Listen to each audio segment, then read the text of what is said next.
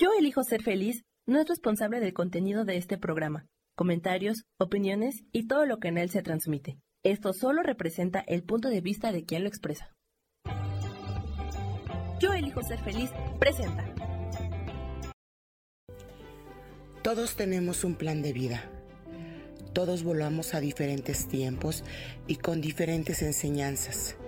Nuestras plumas se fortalecen con cada aprendizaje. Somos ligeros y fuertes como los colibríes.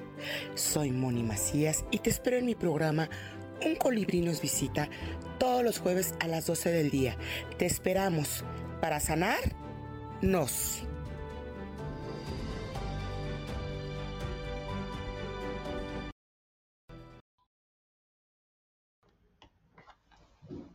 Hola, ¿qué tal? Muy buenos días a todos los colibríes.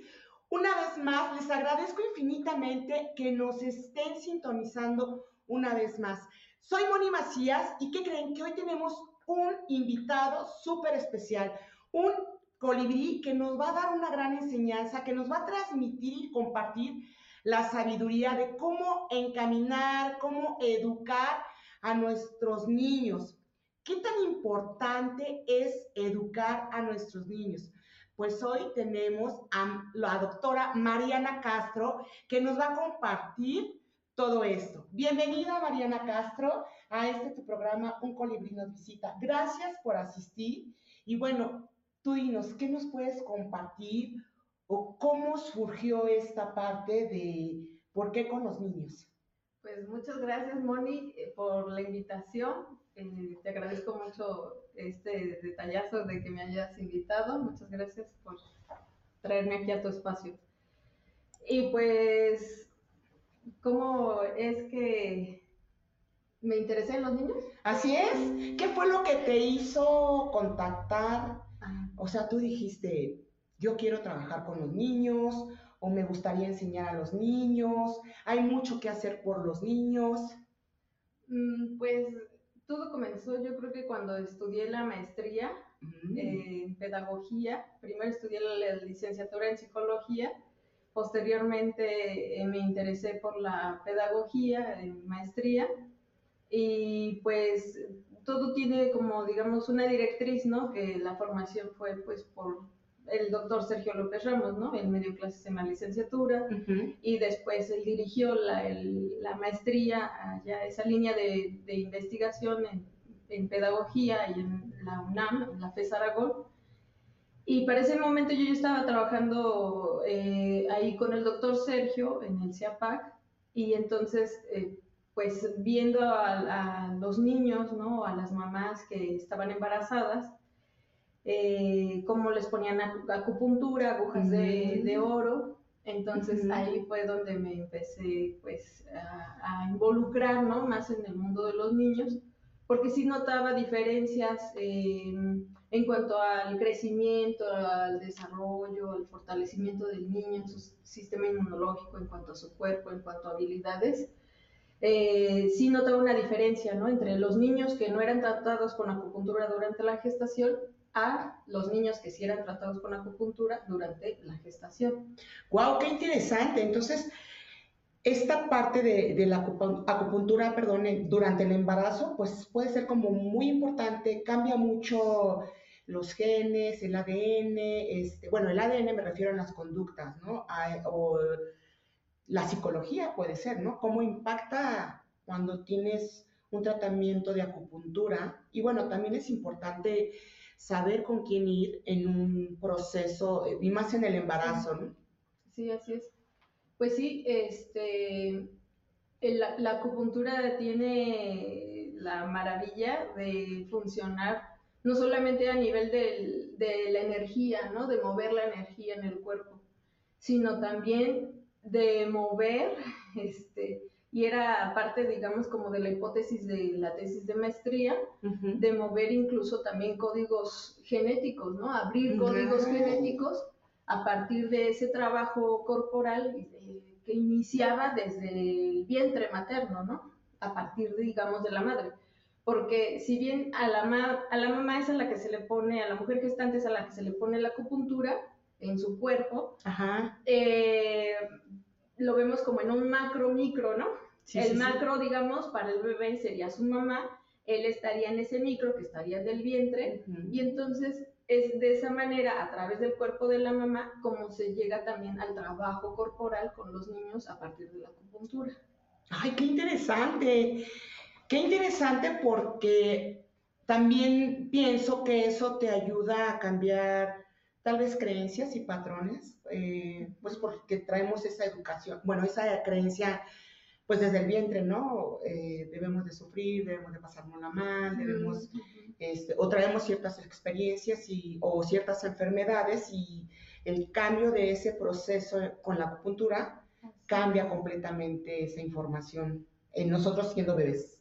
Sí, sí, porque te das cuenta cómo en el embarazo, bueno, ya desde el vientre el, bebé ya elige, ¿no? Ya elige qué sabores son sus favoritos, ya elige qué qué frutas, qué alimentos son los que más le benefician, digamos, o qué alimentos de plano no quiere recibir en ese momento, ¿no? De su vida. Y entonces es por eso que a veces las mujeres tienen náuseas o antojos o, el sueño, ¿no? Sí, sí, porque, bueno, el gestar un bebé es, es un trabajo para, la, para el cuerpo de la madre, un trabajo, vamos a decirlo, extenuante, ¿no? no cansado, sino más bien extenuante en el sentido del esfuerzo que tiene que hacer el cuerpo para dar vida a, otro ser. Entonces es enviar, o sea, imagínense, es eh, em, permitir que la unión de ese óvulo con el espermatozoide pueda llegar a transformarse a, pues, a tejidos, ¿no? Y luego conformar sistemas orgánicos, y luego que esos órganos eh, también tengan cada quien este, sus funciones como debe de ser, ¿no?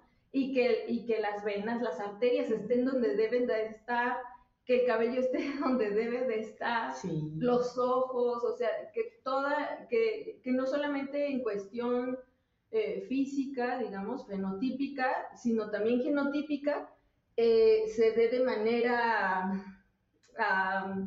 ¿cómo decirlo? Pues adecuada. Adecuada. Eh, que caiga donde tenga que caer. Es perfecta. No le podemos llamar de otra manera, ¿no? Claro. Eh, nosotros somos perfectos, ¿no? Pero a veces este, nosotros no nos gustamos, eso es lo, ah. malo, ¿no?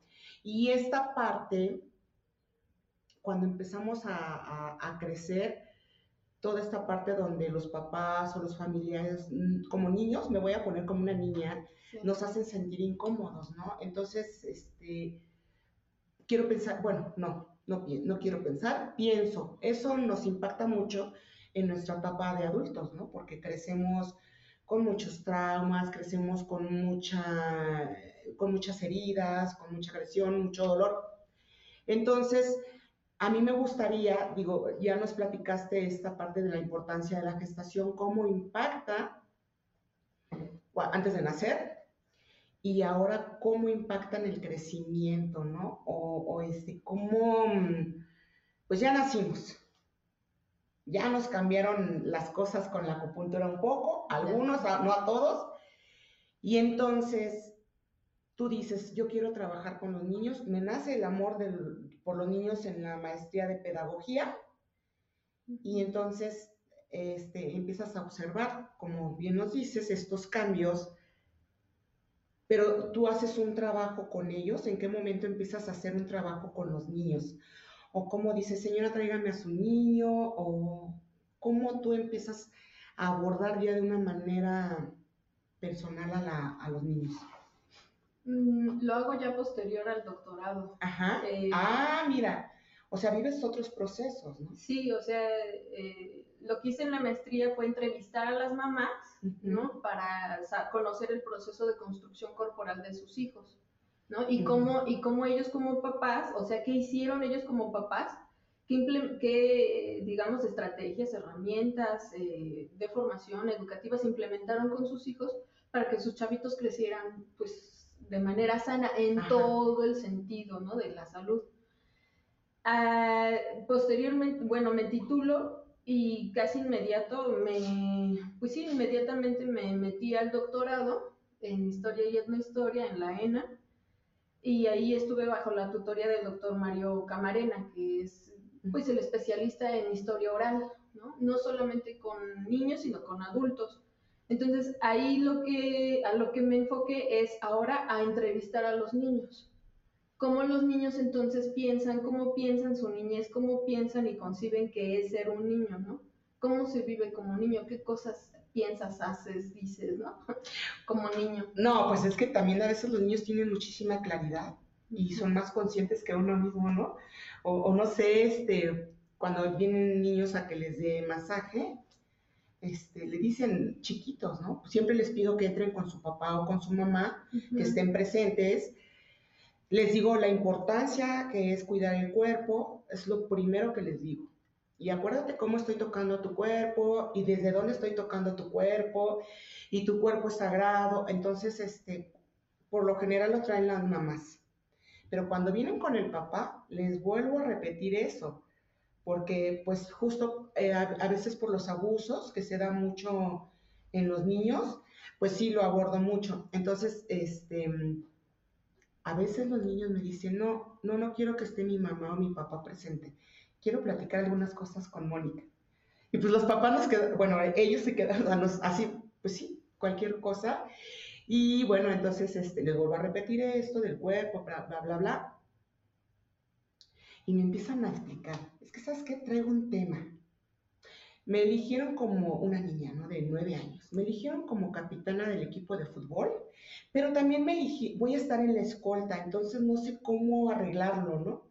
porque son mis tiempos y no quiero descuidar una cosa, no quiero descuidar otra cosa. Y entonces ellos ya están, ah, y también, pues yo quisiera trabajar porque mi mamá a veces no, este, no juega conmigo. Entonces mi mamá me pide eso y entonces ellos se quejan de la mamá.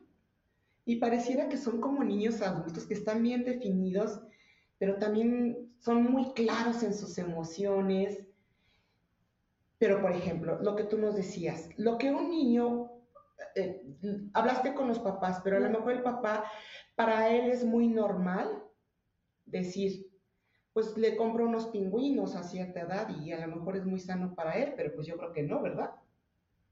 No, pues no. O sea, tú cómo ahí, cómo podrías, este, bueno, te quise platicar esta observación de cómo los niños empiezan a, a tener desde chiquitos esa claridad, ¿no? Sí, es que cuando somos niños, eh, como bien dices, hay, la, mente está mucho más clara, ¿no?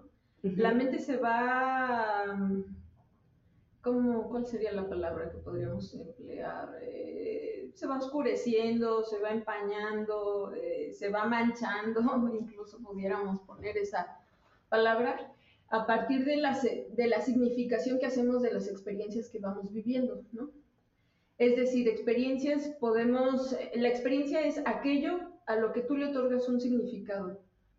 Eh, porque podemos ir al baño, podemos hacer cosas rutinarias como levantarnos todas las mañanas a desayunar y etcétera, etcétera. Pero recordar, por ejemplo, eh, en especial uno de esos desayunos que cuando éramos niños, es porque entonces le otorgamos un significado emocional y sentimental. Y es por eso que lo recordamos se quede en nuestra memoria, no solamente a corto plazo, sino a largo plazo. Entonces, a eso es a lo que le conocemos como experiencia.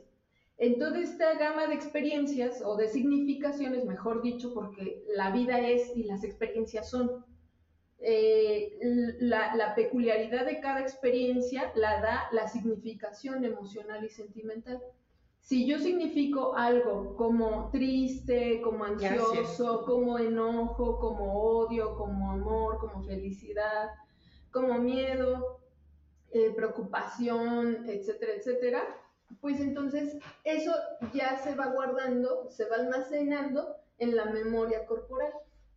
Entonces ya no solamente se queda, digamos, a nivel cognitivo, sino que ya llega a instalarse propiamente en el cuerpo, se incorpora, ¿no? Tal cual lo, es la palabra, ¿no? Se mete en el cuerpo y deja una huella muy marcada. Entonces, somos niños y tenemos muy claro qué es lo que nos pasa. eh, cuando somos niños es muy difícil disimular este, si estamos enojados, si estamos ansiosos, si estamos tristes, ¿no? Es muy difícil disimular. Eh, lo, que, lo que ocurre posteriormente a cuando ya somos adultos, ¿no? A lo que decías hace ratito, Moni, de que como los adultos pues ya digamos como que nos olvidamos, ¿no? De, de cómo fuimos de niños o, o, lo que nos pasó, etcétera, etcétera. Lo que ocurre es que cuando llegamos a la adolescencia es que eh, ahí lo que, lo, que, lo que marca esa etapa del ser humano es el construirte una identidad, una identidad que se, mm, vamos a ponerlo así, como que se contraponga o que, o que eh, en, la que tú puedas, en la que tú puedes como individuo marcar una diferencia entre tú y tu familia, ¿no? En especial con tus papás, con tu papá y tu mamá. entonces, en esa lucha interna de contraponer, de construir tu identidad, es cuando vienen los conflictos, ¿no? Y estamos rebeldes. Con los papás, y es a lo que le llamamos una actitud rebelde. Lo que ocurre es que como adolescentes hemos olvidado esa parte de, de niños, de, de, tener bien identificado qué es lo que nos está pasando. Y entonces comenzamos a enmascarar mm. aquellas cosas que teníamos o que, bueno, y que, y que vamos viviendo, ¿no? Y luego aparte, eh, por ejemplo, si, si eh, tenemos un niño que está triste, vamos a poner el ejemplo, un niño que está triste a la edad de 9, 10 años, porque su papá eh, tiene una enfermedad crónico-degenerativa este, a nivel renal y pues ya lo están dializando, etcétera, etcétera. Y es un aviso, ¿no? Para la familia y obviamente para el, para el papá, ¿no? Que es el, el paciente, eh, que algo no está bien, ¿no? Que, que, la vida ya pende de un hilo, ¿no? Entonces, ¿cuál es la, cuál es la sensación? ¿Cómo, ¿Cómo, lo vive ese niño? Pues ese niño lo va a vivir con mucha tristeza, por, con tristeza y aparte con una, con una preocupación así de en qué momento se va a producir la muerte de mi padre, ¿no? Te impacta de una forma que podríamos decir que no entiendes qué es lo que está pasando? O sea, ¿sí identificas que estás triste o que estás preocupado? Sí se identifica, pero lo que no se sabe, lo que no sabe ese niño es cómo enfrentar eso que le está ocurriendo. No sabe cómo enfrentar esa situación. Entonces, está triste y para el cuerpo un recurso para no deprimirse, porque cualquier cuerpo sabe que si se deprime este, pues deja de comer, este, se queda tirado todo el día en la cama con sueño, no tiene ganas, este, pues de hacer nada absolutamente, ¿no? Pierde el sentido y el placer por las cosas que antes sí le causaban placer y gusto y por tanto surge un salvavidas, ¿no? Una emoción o sentimiento salvavidas para que no se deprima. ¿Cuál es ese salvavidas? El enojo el enojo y de ahí se produce la irritabilidad, la impaciencia, la intolerancia y entonces ya esas son como máscaras, ¿no? Máscaras que van encubriendo esa emoción de origen dominante que era la tristeza. Y entonces es un niño que se comienza a volver en la escuela y, con, con todos los que se rodee, intolerante, impaciente. Oye, y aquí también este, algo pienso que muy importante es que a veces el papá o la mamá o los hermanos contribuyen para que eso tome más fuerza, ¿no? O sea, si el niño ya no sabe cómo enfrentar esta situación, eh, cualquiera, papá o mamá, empiezan a notar este carácter. Pero lejos de ayudarlos, empiezan como a darle más fuerza, ¿no? o, sea, como que no entienden que el niño está ocultando algo y le dicen, ya vas a empezar con tus enojos, ya vas a empezar con tus rebelías. O sea, bueno, yo he notado que lejos de decirle, a ver, es que no entiendo qué pasa, ta, ta, ta, le dan más fuerza a eso, ¿no? Es que tienes un mal carácter, es que no es posible, es que ¿por qué te pones así, no? Y lo que tú dices, atrás de eso, pues está toda la herida del niño, todo ese dolor. Sí, pues es que partimos de la idea de que si el niño no sabe cómo enfrentar eso, puede ser por dos, eh, dos, situaciones que ocurren. Una es que el niño no tiene los recursos ni las herramientas eh, para enfrentar eh, y resolver esa situación que le está pues que le está pasando. Y la otra, si no las tiene, pues mucho menos las van a tener la familia, ¿no? Porque si la familia las tuviera, le ayudaría al niño a entender y a enfrentar y a trabajar y resolver eso que le está pasando. Entonces, si el niño no tiene esas herramientas, mucho menos podemos pensar que la familia las está teniendo, ¿no? Y es por eso que se necesita, digamos, pues la participación de un mediador o de un tercero, ¿no? Sí, Que podría ser un maestro, un guía, este, una terapia. O, una o un terapeuta. ¿El deporte podría ayudar, Mariana? El, el deporte podría ayudar, sin embargo, la máscara no se caería porque el deporte lo único que va a hacer es ayudarle a enfocar su pensamiento en otras cosas. Sin embargo, de base, de esencia, va a seguir eso permanente, latente. Entonces, lo único que está haciendo es desplazar su atención, su concentración hacia otras actividades como es el deporte y por tanto menos tiempo de pensar y elaborar el, lo que, el proceso que está viviendo, ¿no? Entonces no se resolvería. Fíjense qué importante a aquellos que son padres y que, que no han, a lo mejor, o que han estado en alguna situación, pues este, la sugerencia es platicar con sus hijos, ¿no? Y enfocarlos o ver qué es lo que está pasando, abordar el tema. Me imagino que para un padre es difícil, imagínense para los hijos, ¿no? Cada quien lo vive desde su edad. Sí. O desde su conciencia, ¿no? O sea, los niños pues conscientes chiquitos pero también ellos este, ven eso, ¿no? Se dan cuenta. Así es, sí, se dan, se dan perfectamente cuenta de todo. Eh, sí se necesita hacer un trabajo corporal, ¿no? Como padre, para poder eh, guiar a, los hijos, ¿no? Y poder eh, también, pues, orientarlos, dotarles de las herramientas necesarias para que justo ellos aprendan a, a construirse y también a enfrentar, digamos, las vicisitudes de, la vida, ¿no? Que se les van a ir presentando. Qué importante es eso. A veces, este, pues, crecemos sin tener esta, eh, este carácter para resolver, para afrontar eh, cualquier situación que se nos presente en la vida los papás a veces dan por hecho que eso es lo correcto, dan por hecho que así está bien. Y pues cuando crecemos, pues decimos, crecemos a veces algunos todos pues diferentes, ¿no? O muy este, retorcidos, o muy este, derechos, o muy controlados, o muy este, exigiéndonos a nosotros mismos, o muy enojados, eh, muy rechazados, sin aprobación, porque justo esto lo vamos formando desde la infancia. Sí, sí, se va, se va construyendo desde la niñez. Eh, sin embargo, eh, bueno, hablamos de que se necesitaría un terapeuta o los papás que ¿no? ya hicieran un trabajo previo, ¿no? Corporal. Pero también la otra es apelar a la conciencia del individuo, ¿no? El doctor Sergio López Ramos nos habla de la inteligencia de la vida.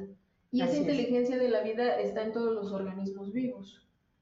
Entonces, eh, nosotros, como, al ser niños y ser, eh, pues tener esa inteligencia, obviamente, ¿verdad?, de la vida, también tendríamos eh, nosotros que saber y conocer que tenemos una conciencia y que esa conciencia nos puede orientar también. ¿no? Podemos apelar a, nuestra conciencia, podemos apelar a nuestro espíritu, que, es que son, digamos, esa, esa voz al unísono diciéndonos, esto no lo hagas, esto sí, esto no te enojes, oye, no grites, oye, no le pegues, ¿no? Este, no seas así, no seas mala onda con este niño, ¿no? Con tu amigo, con tu compañero, con tu compañera, y escuchar esa voz, ¿no? Porque esa voz eh, justo es el unísono de la conciencia y el espíritu, uniéndose o trabajando en conjunto para que nuestra mente pueda mantener la claridad y no se, no se nibule, ¿no? No, no se, Sí, sí, no se sí. ciegue. Sí, porque, em, bueno, yo lo veo de esta forma, papás. Aquí ahorita hay muchos papás que tienen niños. Es importante platicar con sus hijos y darles esa claridad. Tengo un pacientito que corre estos walkers, como el Checo Pérez, carreras y así, ¿no? Ajá, Es bien enojón. así. Y entonces me dice, es que voy a correr una carrera muy importante y quiero, este, pues quiero que me preparen, ¿no? Y así de, ay, ¿cómo no? Digo que si te enojas, vas a perder energía. Y entonces nos tenemos que concentrar en la carrera, entonces acuérdate. Y le mandé a hacer algunos ejercicios eh, y hoy, bueno, vino la mamá en estos días me dice, me pide que le cuente los tiempos de los ejercicios, los hace todo el tiempo, está bien concentrado. He notado que su carácter ha cambiado, he notado que ya no se enoja. Justo porque le dije, cada que tú te enojas, estás perdiendo energía. Entonces, si tu este, objetivo es llegar a ese punto, si tú te enojas, no vas a llegar. Entonces, el niño me habla de tiempos, o sea, es una cosa, tiene nueve años. Entonces, em, darle esa claridad y también hablar con la mamá, oye, fíjate que así, así, asado, ¿no? Y me vas diciendo cómo lo vas notando. El niño tiene una semana que vino y ha hecho muchísimos cambios. Yo platico con la mamá también, justamente para que, con la mamá y con el papá, para que pues sigan esa línea, ¿no? Y traten de, pues, de que el niño sepa que ahí están los papás y de que él tiene, y que le digan de repente, acuérdate de Moni, ¿no? ya sabes, ¿no? Échale la culpa. y el niño ha hecho muchos cambios, pero porque este, los papás están atrás de él, ¿no? A veces ellos ni siquiera saben porque también, justo los patrones, ¿no? Fueron educados por papás enojones, papás ausentes, papás que trabajaban todo el tiempo y no sabían, ¿no? Orientarlos y ahora, eh, pues no sé si estoy bien o estoy mal, pero les digo, también es una oportunidad para, a través de tu hijo, tú sanes eso. ¿Cómo? Pues que le estés, lo estés nutriendo porque también tú aprovecha eso y nútrete a ti. A lo mejor no tuviste esa oportunidad, pero ahora, este, pues la estás teniendo. ¿Cómo resolviendo a través de tu hijo? Digo, está, no es que lo utilices, pero pues creo que es importante que tomes esa parte, ¿no? Y que también resuelvas con tu papá, porque pues es una cadenita, ¿no? Sí, mm, pues eh, los patrones emocionales, sentimentales, pues ya vemos que van cabalgando generación tras generación, Así ¿no? es. Entonces, eh, pues sí, son justo las generaciones del presente las que están en posibilidades, ¿no? De transformar esa, esos patrones, ¿no? Romper con las cadenas este, es. de repetición, ya sea de, de acciones, de emociones, de sentimientos, de deseos incluso, ¿no? De actitudes, de intenciones al hacer tal o cual acción. Y, pu- y pues sí, eh, desde niño se puede hacer y, y como papás, pues, pues yo creo que sí, les- tener un hijo eh, les posibilita ese, esa transformación, ¿no? El no repetir justo patrones, ¿no? Eh, de crianza, ¿no? Que, que a lo mejor no les beneficio del todo, ¿no? Aunque ahí sería como una selección, ¿no? De qué sí me sirvió que, y, qué, y, qué, y qué es a lo que yo renuncio, ¿no? Por ejemplo, eh, renuncio a, no sé, eh, A pegarles a mis hijos. No, No. no, renuncio, por Ah. ejemplo, a irritarme, ¿no? Ah, al llegar del trabajo. Y, y- y entonces gritonearles a todos y ponerme de malas porque el quehacer no está hecho, ¿no? Renuncio a eso. Qué importante, qué importante porque este, sí, lo que no te funciona en el trabajo, vas y lo desquitas en tu casa, ¿no? Cuando pues ya trabajo allá, cerramos el trabajo o en el transporte y pues sí, te desquitas mucho, ¿no? En, en los hijos, en los más pequeños, los que no se pueden defender, desafortunadamente. Pues sí. Así es. Y eso es este muy, pues mu- es muy difícil porque cuando ya eres grande, pues lo reflejas, ¿no? Este, hay personas que han llegado eh, en una ocasión a una señora ya grande le empecé a dar su masaje y todas sus memorias de repente se para y se pone a gritar, no, por favor, no, papá, no me quemes ya las manos. Resulta que el señor le ponía las manos en la estufa cuando, se, cuando no se portaba mal, pero el señor era muy eh, intolerante. A ella y a sus hermanitas, eran como dos o tres y les ponía las manos en un comal, se calentaba y la niña, bueno, la señora, híjole, qué, fuerte, se, me hizo algo muy, muy, muy fuerte y bueno, entró en un proceso hasta que pues logró soltar, ¿no? O sea, ya se acordaba, pero ya no se acordaba llorando con dolor y porque el señor ya llegaba alcohólico, tomaba el señor y llegaba a desquitarse, ¿no? Por cualquier cosa. Em, si estaba fría la sopa, se desquitaba, ¿no? O sea, cosas que, híjole, Después la señora me dijo, yo le pego a mis hijos y quiero sanar eso, porque tanto que me quejé y estoy repitiendo lo mismo. Entonces la señora pues eh, sí entró en un proceso, tardó mucho como empezar a resolverlo, pero estaba en el intento. Sí, pues eh, ya como adultos, eh, yo creo que a partir de la edad de los de los 35 años en adelante, es cuando comenzamos a hacer una retrospectiva, ¿no? De nuestra vida y comenzamos a recordar distintos aspectos de nuestra niñez, de nuestra adolescencia, de cómo fueron, cómo fuimos tratados por nuestros padres, ¿no? Em, y es hasta ese momento de la vida en que está como esa conciencia, ¿no? Si no, se, si no se ha tenido un trabajo corporal, el, el cuerpo solito lo saca, ¿no? Saca esa conciencia de hacer esa remembranza. Entonces es un poco como lo que le pasó a tu paciente, ¿no? Eh, ya recordaba pues, eh, eh, pues esto de que le ponían ¿no? las manos en el comal por alguna represalia, alguna reprimenda que le daba a su papá. sin embargo, ella repitió el patrón tal vez incluso hasta de maltrato, ¿no? Porque ahí sí, ya podemos hablar de un maltrato, ¿no?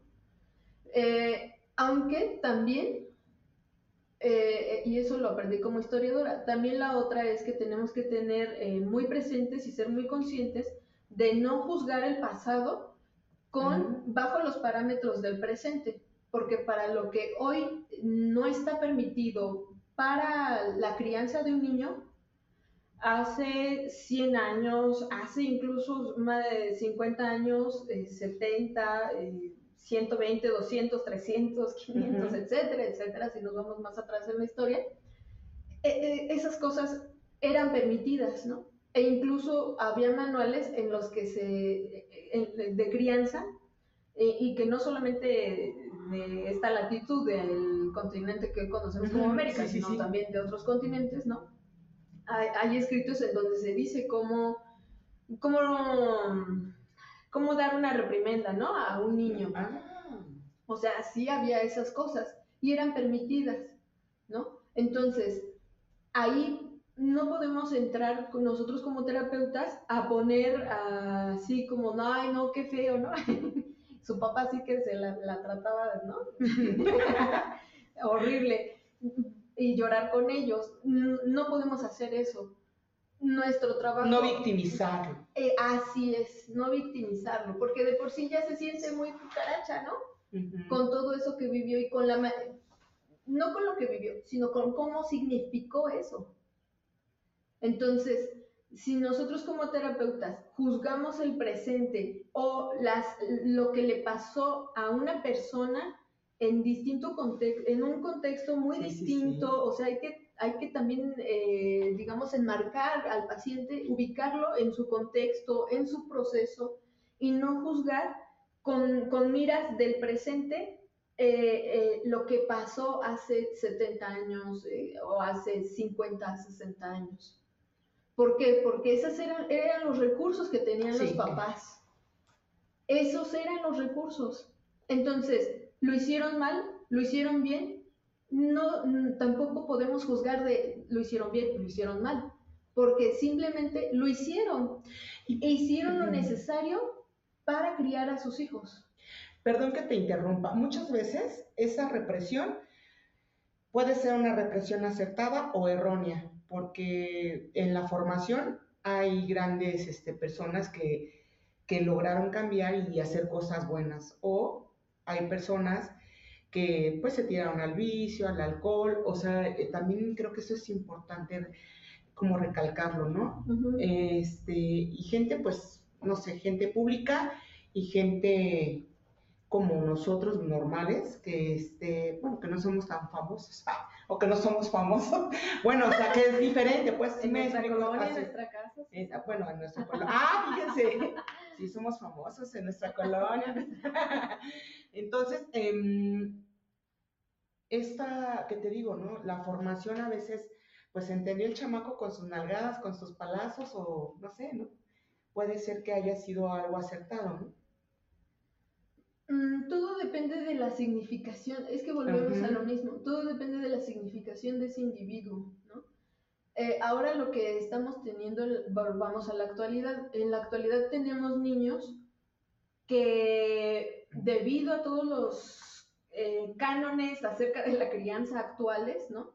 Porque los métodos de crianza, de, pedagógicos incluso, eh, pudiéramos decir que se han transformado en los últimos 20 años, incluso pudiéramos decir eh, eh, iniciando este siglo, ¿no? Este siglo XXI. Eh, se quiso marcar una diferenciación en cuanto a mm, los periodos de vida de los seres humanos, digamos en la historia, se quiso marcar una diferencia, ¿no? En, en, respecto a lo que se había hecho anterior, en el siglo anterior y todavía parte del siglo XIX, eh, y volver a, o más bien, a establecer una especie de eh, educación moderna, ¿no? Por así decirlo.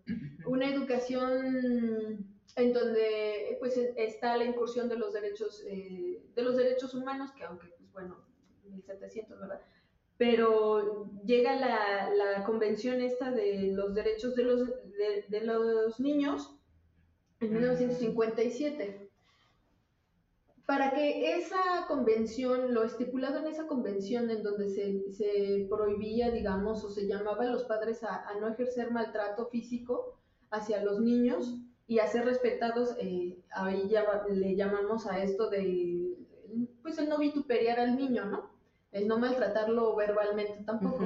Este, para que esa, eso estipulado en la Convención de 1957 llegase a establecerse en la mentalidad de los seres humanos eh, a nivel mundial y no solamente establecerse en la mentalidad, sino ejercerse en la vida cotidiana, pues pasaron, han pasado, pues todavía le falta para los 100 años, pero han pasado cerca de 70 años, ¿no?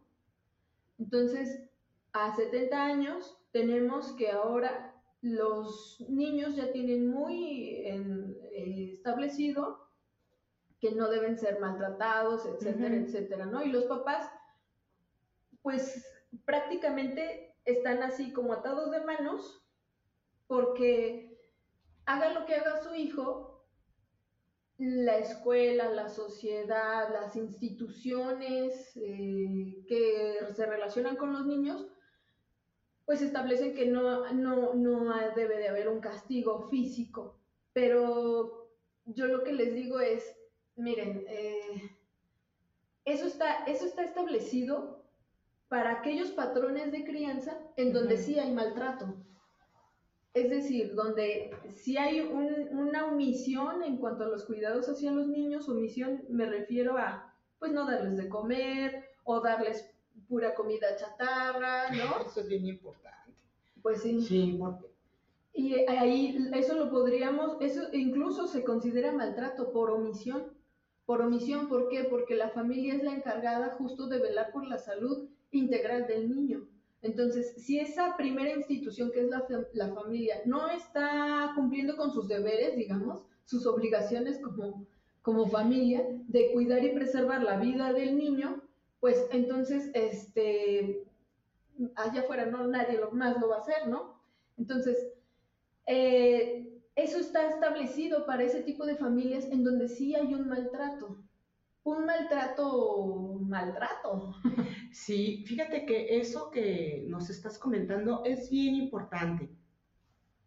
Si aquí ahorita en el programa hay abuelitas, este, hay papás jóvenes, este, si sus hijos eh, ya están en proceso de embarazo, pues escuchen bien esto, es bien importante cuando los llevan al kinder, a la primaria, a la secundaria, pues cuidar mucho lo que les compran afuera, porque pues este, hay mucha chatarra eh, que les hace mucho daño y es como si empezaras a construir una enfermedad desde la infancia, ¿no? Desde la adolescencia, con todas las cosas que le metes. Y luego, por ejemplo, ay, vamos a hacer una fiesta infantil. Para los niños, pizza, hamburguesas, papas fritas, ¿no? Es este, bueno, pura chatarra. Yo digo, no, no. Este, y bueno, todo eso, además de que es mucha harina, es mucha grasa, eh, las salitas y todo eso que traen muchos condimentos, pues ojo con eso, ¿no? Las papas a la francesa o estas cosas, este, mm, salchipulpos, bueno, que tiene ah. una salchicha y luego traen mucha harina y luego las meten a un caso y, este, sí, sí es como mucho, ¿no? O por ejemplo, vamos a comer pizza y yo, ay, no. O sea, sí siento que es mucho, ¿no? Si para uno que es adulto a veces es mucho, imagínense para un niño. Entonces, bueno, es muy importante esta parte, pónganse todos abusados, la alimentación, no sé, a lo mejor llevarse un nochecito para la hora de la salida o zanahorias, o tú qué nos sugerirías. Pues ya en cuanto a la alimentación, una alimentación balanceada, ¿no? en donde haya una porción eh, adecuada de fibra, ¿no? En esa fibra entran frutas, verduras, y verduras no solamente las que convencional se les pone a los caldos, ¿no? Que ya van cocidos, porque pues, no sería igual a comer cartón, ¿no? Esa fibra. este, Es decir, vegetales diversos, ¿no? Diversidad de vegetales, diversidad de frutas y sobre todo que sean de temporada. Y eh, la otra porción, un carbohidrato, un, buen un carbohidrato de, de, calidad, porque también hay carbohidratos de calidad. ¿Como cuáles? Pues sería, por ejemplo, el arroz integral. Ah, ok. ¿no? Eh, sería un carbohidrato y todavía, eh, como es un arroz integral, contiene una porción pequeña, pero tiene proteína. En cambio, el arroz que ya viene refinado es el arroz blanco este, pues ese ya no tiene proteína, ¿no? Y sí es un carbohidrato tal cual, ¿no? Entonces, eh, tenemos la fibra, fibra diversa, eh, frutas, verduras y de temporada. Eh, en, el otro, en el otro cuadrante tenemos el carbohidrato de calidad y ah, en carbohidrato también entran los tubérculos, las papas, la yuca, el, camote, y que de papas hay una diversidad de papas, ¿no? Entonces ahí estaría. Y en la otra sería la proteína, eh, que es pollo, pescado, este, ¿qué más sería? Pollo, pescado, carne roja, ¿no? Me voy a ir a las salitas que dijo pues la doctora que el pollo y el pollo no. Volvemos, le ponemos otra vez el apellido, ¿no? De calidad. De calidad. Es decir, mm, estoy comiendo pescado, ¿no? Y, pero es tilapia o blanco del Nilo. Y no, porque no, no, ese pescado, ese tipo de pescado no sirve. Están, ¿no? Este, producidos en masa, en unas granjas, en el agua, están, este, crecidos a partir de mucho antibiótico, mucho antiviral, este, hormonas sintéticas para hacerlos crecer, etcétera, etcétera, ¿no? Eh, y pues no. No, pues no, ahí le metes un montón de cosas que el cuerpo, químicos este, artificiales, ¿no? Bueno, químicos, sí, químicos cosas dañinos, que no, sí, ¿no? dañinos, exacto. Ajá. Entonces, tiene que haber una, un buen balance, ¿no? Aquí. Y, ojo aquí también que la alimentación de calidad no es, no es cara como comúnmente se piensa, ¿no? Ay, no es que comer bien sí cuesta mucho, nos gastamos más dinero. No, la alimentación nunca va a ser un gasto, la alimentación es una inversión. Es una inversión, ¿por qué? Porque si yo eh, compro fruta de temporada, vegetales diversos, también de temporada, un carbohidrato de calidad, Este, pueden ser papas, ¿no? Ya lo dijimos, yuca, camote, etcétera, etcétera. Calabaza también. Esa calabaza que le llaman buchona o la calabaza esa naranjita. Ah, sí, sí. ¿No? Boludita aquí y aquí así. Este, y eh, una buena proteína, puede ser carne roja, de cerdo incluso, este, una buena proteína. Y, y eso es una buena inversión. ¿Por qué? Porque entonces estás previendo que no vas a gastar, no vas a tener un gasto en medicamentos a largo plazo, a 10, a 20, a 30, a 40, 50, 60 y hasta que te mueras. ¿no? O sea, no, no vas a acabar en un hospital agonizante pagando una cuenta millonaria eh, por una estancia, ¿no? De una semana. Porque los, hospitales son los hoteles más caros, ¿no? Entonces, la alimentación es, es inversión, nunca va a ser un gasto. Entonces, es me nutro en el presente para en el futuro prevenir malestares, enfermedades, eh, gastos médicos innecesarios, estudios médicos innecesarios, ¿no?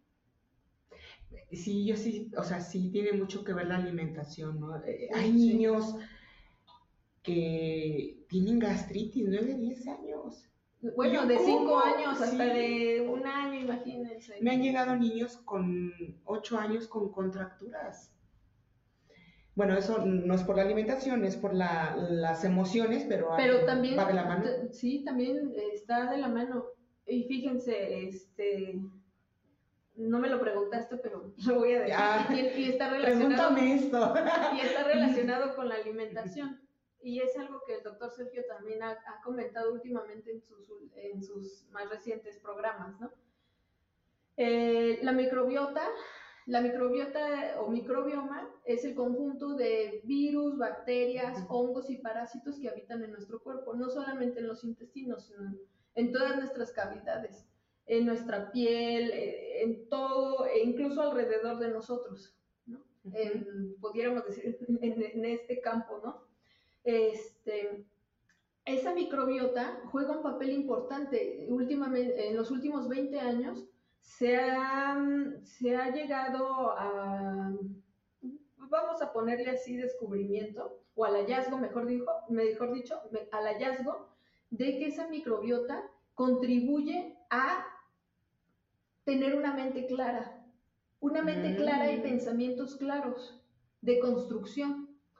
Es decir, que no haya una mente, como decíamos al inicio, ¿no? Una mente obstruida por, por significaciones, una mente obstruida, cegada por, eh, por emociones, sentimientos, eh, y una mente que entonces por esas significaciones no tenga deseos de destrucción, ya sea de, hacia sí mismo o hacia el entorno, hacia otras personas, ¿no? Eh, parecería como increíble, pero imagínense, cuando yo estudié la licenciatura en psicología, por ahí de los 2000, del 2000 al, del 2000 al 2004, se nos decía que el autismo era un padecimiento que no tenía cura, que solamente se podía mm, controlar, este, regular con, bajo, ciertos, eh, bajo ciertos tipos de terapias, ¿no? Específicamente las cognitivo-conductuales, pero que fuera de ahí no había una cura, ¿no? Y eso se les dice a los padres que, que a los dos años que de edad de sus hijos, ¿no?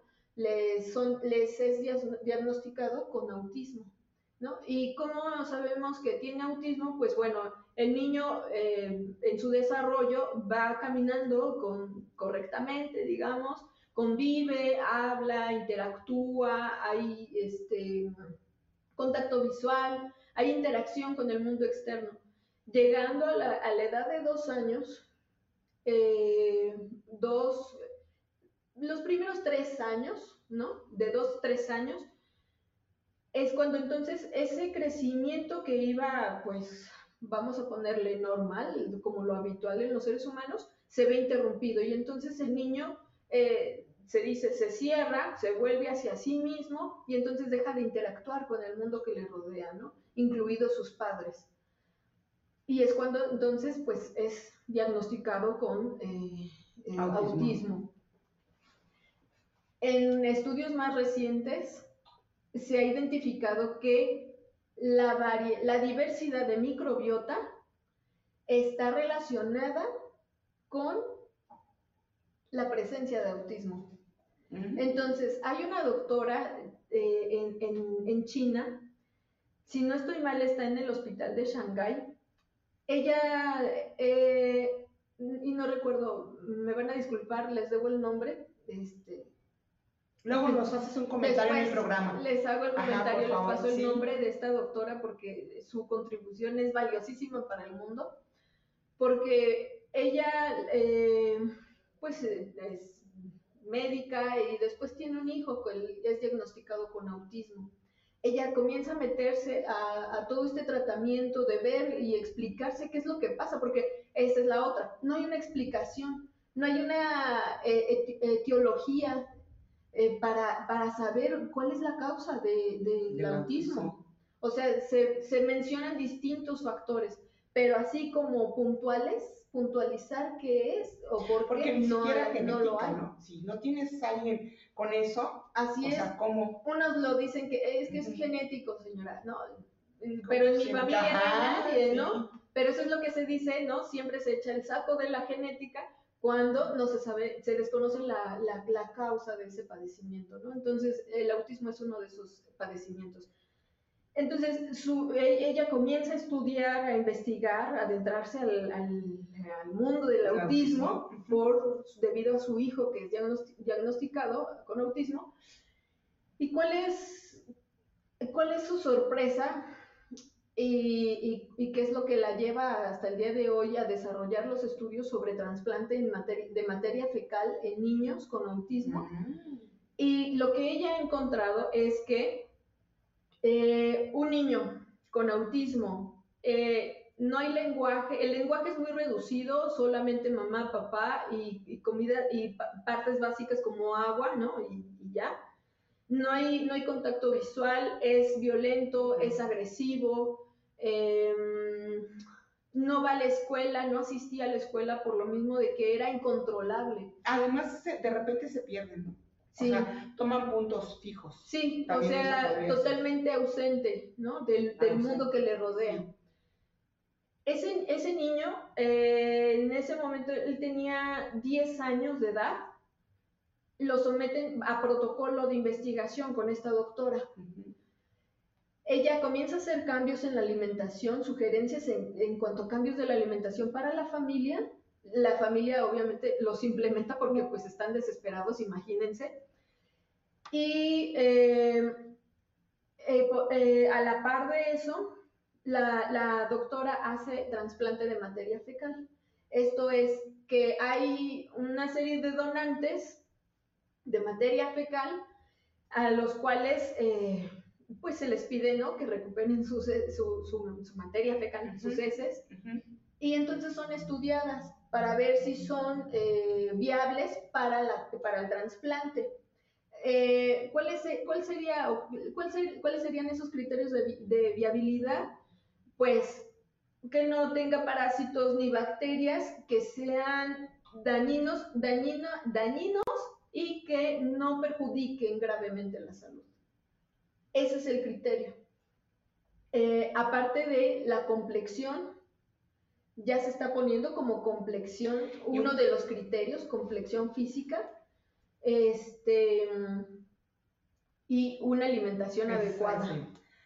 La alimentación, debe ser similar, me imagino, que con todos los que van a participar en el Así es, sí. Entonces, una vez que se tiene la, materia orgánica donante, eh, se hace una licuefacción, ¿no? Eh, con una solución ahí fisiológica y eh, es trasplantado así como cuando se hace un enema, ¿no? Solo que en este caso eh, no queremos que eso salga, por eso entonces no es, es diferente a un enema, digamos, ¿no? No es así como que nos vamos a echar dos litros, ¿no? Porque si no el, intestino Lo, lo, desecharía, es mucho menos. No estoy segura si es un litro, no, eso ya, ese detalle ya se los debo, ¿no? Pero el, punto es que eh, como son niños con autismo, pues son anestesiados para que no se estén moviendo, ¿no? Y no, no fracase el estudio y todo eso, ni el trasplante. Al cabo, a este niño le hicieron cinco trasplantes. Al tercer trasplante, el niño había aumentado su vocabulario. No. Wow. O sea, ¿saben lo que es eso? Que porque se cree en el espectro autista que entonces el cerebro está impedido para adquirir conocimientos, para adquirir incluso el lenguaje. Eso, significa que entonces ah, la microbiota sí influye en el cerebro y que entonces no pudiéramos decir que entonces ese niño adquirió ese lenguaje a partir del trasplante. No, eso ya estaba en el niño. O sea, ese lenguaje estaba ahí, pero es como si, si, pudiéramos, si... pudiéramos hablarlo en términos de, programa, de programación, de informática, es como si esos códigos estuvieran encriptados. Como si estuvieran encriptados y entonces lo que se necesitaba era un detonante o la llave para desencriptar esos códigos. ¿Y que creen que con este, esta investigación se demuestra que la llave que desencripta esos códigos es la microbiota. O sea, e, e, eso me parece sorprendente. Ya cada vez que, trabajo con niños y familias, les, les comento esto, ¿no? Porque si eso pasa con niños que tienen autismo y que de, cuando eres formado como, como psicólogo, como terapeuta, te dicen que eso es incurable, que eso eh, no va a mejorar, esos, casos no van a mejorar nunca. Y tenemos por este otro lado este, esta investigación de esta doctora china, en donde sí hay una mejoría en cuanto a los signos del autismo, estamos hablando de que estamos en pañales. En cuanto a la también es como, pues es como pues un, un trasplante de sangre, ¿no? Pero ahora de la de fecal, así es. Y pues todo esto que tú dices, bueno, yo así lo entiendo, le voy a dar células buenas para que despierte eso que está dormido, ¿no? Dentro de nosotros, dentro de los órganos y pongan a trabajar pues al cerebro, ¿no? Sí, es que es una simbiosis. Eh, la relación simbiótica se define como la relación en donde, en donde un organismo, o en este caso un conjunto de organismos como la microbiota o el microbioma, eh, juegan un papel esencial a la hora de hacer esto con el cuerpo y la salud, ¿no? Y entonces es cuando pueden trabajar de manera simbiótica, ¿no? Somos unos simbiontes, ¿no? Finalmente, entonces, eh, la, micro, esta idea sobre la microbiota y cómo, cuál, es la relación en cuanto a nuestras acciones, nuestros pensamientos, nuestras, eh, nuestras, no, ya serían las acciones, nuestras acciones, pensamientos y sentimientos, incluso cómo sentimos y percibimos las cosas, sí va mediado por eso, por ese otro organismo llamado microbioma. Oye, mira, aquí nos están preguntando, eh, Alexis Montalvo, eh, maestra Mariana, ¿y cómo podemos cuidar la microbiota de nuestros hijos, por favor? Saludos y excelente programa. Ahorita los saludamos a, los demás. Ya tenemos poquito tiempo, entonces si nos puedes ayudar con este, dándonos algunos tips para cuidar la, pues bueno, acuérdense la alimentación, como nos lo has estado mencionando, es muy importante. Eh, pues tendríamos que así prácticamente ir renunciando a todo lo que sea ultraprocesado, a todo lo que vendan en las tiendas, en los supermercados, a todo lo que venga empaquetado. Em, ir prefiriendo cada vez más o ir adquiriendo hábitos de alimentación eh, de acuerdo a la temporada, eso es lo que decía, ¿no? ¿Por qué, ¿Por qué frutas y verduras de la temporada? Porque entonces de esa manera estaríamos de algún modo garantizando, no del todo, porque pues la, la industria de la agronomía pues está en todos lados, ¿no? En la alimentación, a menos que alguien haga sus huertas, ¿no? Entonces, pues eso sería muy distinto. Pero eh, si estamos hablando de frutas y verduras de la temporada, decimos que entonces estamos adquiriendo menos herbicidas, menos pesticidas en los alimentos, menos eh, eh, antimicrobianos. Los antimicrobianos es ese tipo de sustancias químicas que se les añaden a los ultraprocesados, al pan, a la leche, a, pues a todo lo que venga empaquetado. Este, eso también hace que nuestra microbiota pueda verse en peligro y estar en riesgo. Entonces, agua, agua de su casa, un filtro en casa, eh, ya saben esto que dijimos, proteína de calidad, este, carbohidrato de calidad, fibra de calidad. En eso pudiéramos resumir. Oigan, pues ¿qué creen que ya nos tenemos que ir? Ya nos está diciendo producción despedida. Muchas gracias a todos por habernos sintonizado. Gracias, doctora Mariana, por compartirnos esta gran sabiduría, tus conocimientos. Nos vamos muy contentos por todo lo que nos has compartido. Eh, nos vemos el próximo jueves. Gracias a todos los colibríes que nos están escuchando. Eh, recuerden que es bien importante sanarnos y si te gustó el programa, regálanos un like. Nos vemos el próximo jueves, misma hora, mismo canal, para celebrar el Día del Amor y la Amistad. Cuídense mucho, hasta pronto, saludos a todos y que tengan un excelente y maravilloso jueves. Gracias, Mariana. Gracias a ti, Moni. Hasta, pronto. Luego. Gracias.